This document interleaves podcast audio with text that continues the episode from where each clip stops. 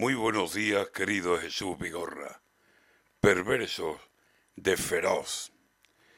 Ha pasado en Zaragoza, a la orillita del Ebro, en una fiesta muy chic por una entrega de premios. Feroz, los premios se llaman, y algunos feroces fueron, o bien tras caperucita o un caperuso, que el sexo, según dicen, disparaba sin reparar en los géneros.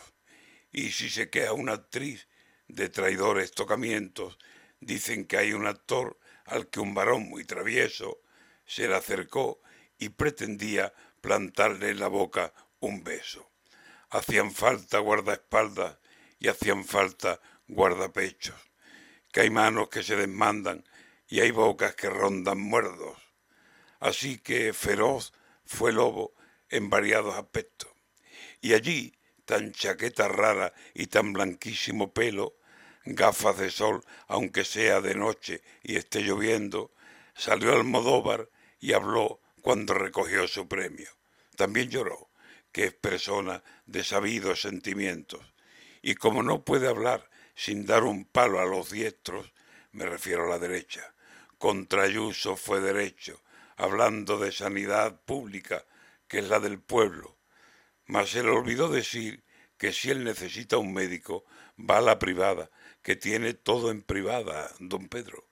A esa hora, en Zaragoza, heladas aguas del Ebro, hubo aullidos de feroces que hasta en Madrid se sintieron. Y Ayuso, que está en Madrid, pues no se cortó ni un pelo y comentó que la izquierda está al borde, óyelo, Pedro, que creo que va por ti, de un gran ataque de nervios. ¿Aprovechará Almodóvar ese porte de modelo de Isabel para ofrecerle un papel y no un cameo?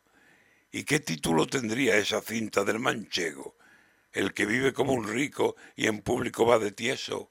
¿O el que pide sanidad pública como derecho y solo por la privada va a la consulta del médico? Al feroz le falta el lobo y le sobra mucho cuento.